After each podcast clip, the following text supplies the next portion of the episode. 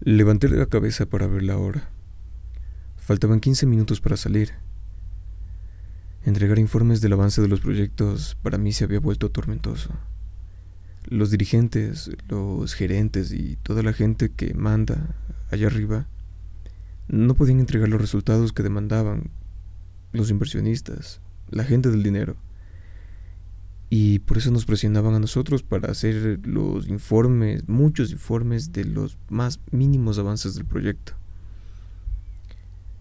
Todo era necesario para justificar su trabajo, o esa era mi percepción. Estaban perdiendo dinero por los retrasos y los inversionistas se sentían mal.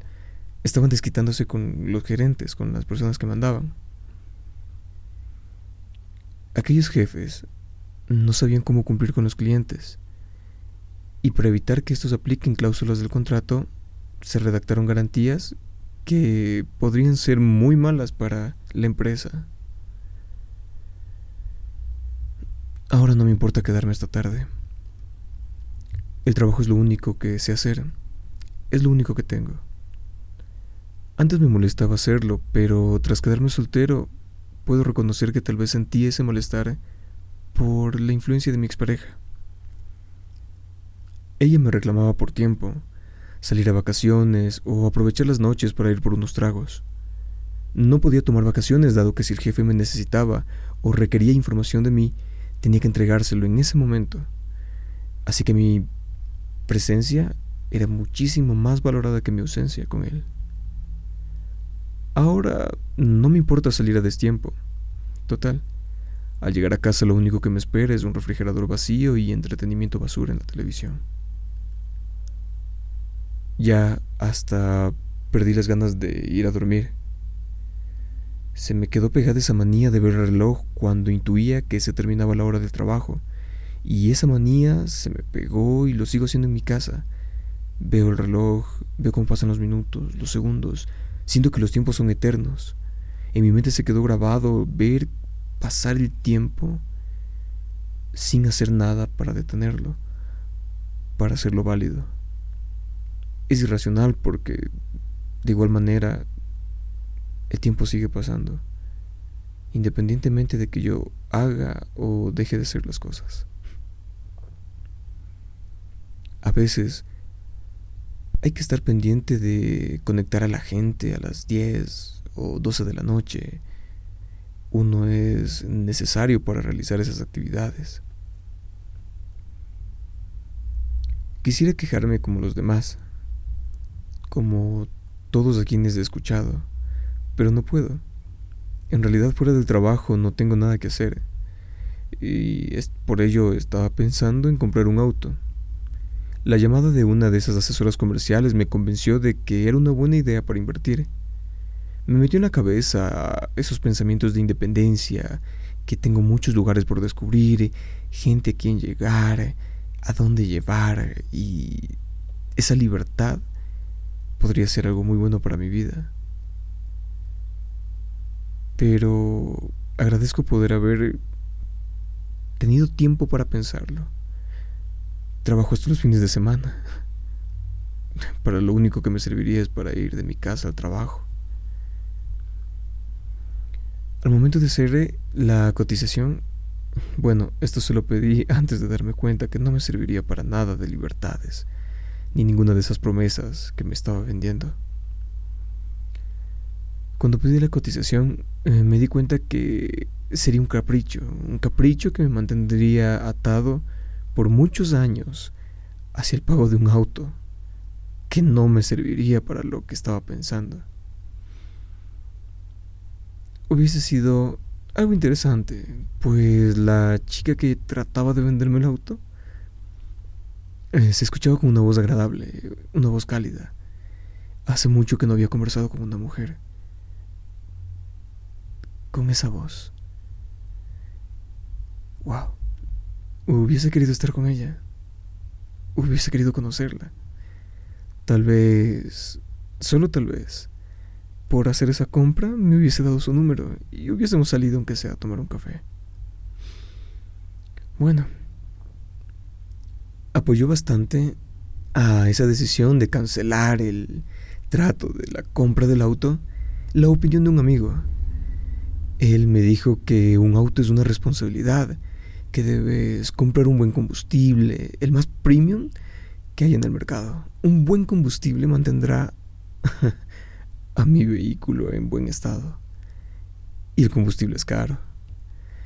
También me dijo que tengo que darle un buen mantenimiento y, de ser posible, en casa. Comprar repuestos originales, poner buenas llantas y contratar algún tipo de seguro.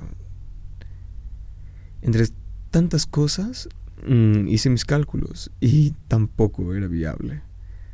Hubiese sido gracioso comprar un auto de concesionario y llevarlo al mecánico de mi barrio, ponerle la gasolina más barata que encontrase y todos esos complementos que abaratarían muchísimo el costo, pero dañarían el vehículo a largo plazo. Pero hubiese sido una buena, una buena aventura. Me hubiese dado un estatus que lo necesito. Más ahora que me encuentro solo. Bueno, entre todo eso, todas esas ideas que corrían por mi mente, se me ocurrió algo, pedir un ascenso. Ahí, con un aumento de mis ingresos, tal vez podría darme ese lujo de tener un auto y de sentir la libertad de conducir un vehículo por las noches de camino a mi casa. Pero bueno, igual como con la idea del auto, descarté la idea de un ascenso de enfrentar a mi jefe y decirle a los ojos, mire, llevo años trabajando aquí, me merezco un ascenso, merezco que me suban el salario. Pero nunca he visto que den ascensos a alguien o que promuevan, pues los puestos importantes están designados a personas de confianza de los dueños, sean familiares, amigos o algún recomendado del círculo cercano. Lo he visto. He visto cómo llegan personas con sus maestrías, sus títulos pomposos, grandes inversiones educativas, que terminan ganando lo mismo que una persona sin educación. Es increíble. Pero yo antes pensaba que valoraban más esta parte, este factor de la experiencia. Pero luego me di cuenta que no es nada complejo lo que hacen. Y lo único que les da la capacidad de mandar es el hecho de que tienen la posibilidad de hacerlo por el puesto que ocupan.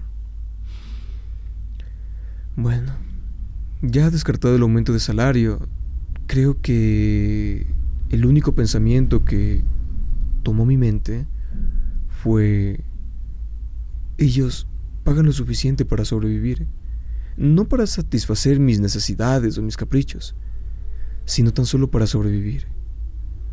La libertad financiera no la alcanzaré nunca trabajando para ellos. Trabajando para nadie. Pues creo que todos te pagan lo justo para que puedas seguir yendo a tu trabajo. Para que un día no te levantes y digas, bueno, no necesito de esto. Es como si te envenenaran y cada día, cada mes, te dieran el antídoto del veneno pero en porciones tan diminutas que te sirvan únicamente para sobrevivir y no para curarte completamente. Bueno,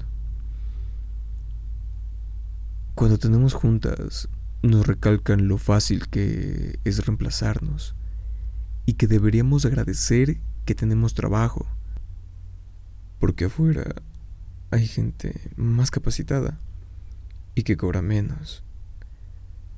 Con ese discurso no dan ganas de acercarse e insinuar algo tan sencillo como un aumento.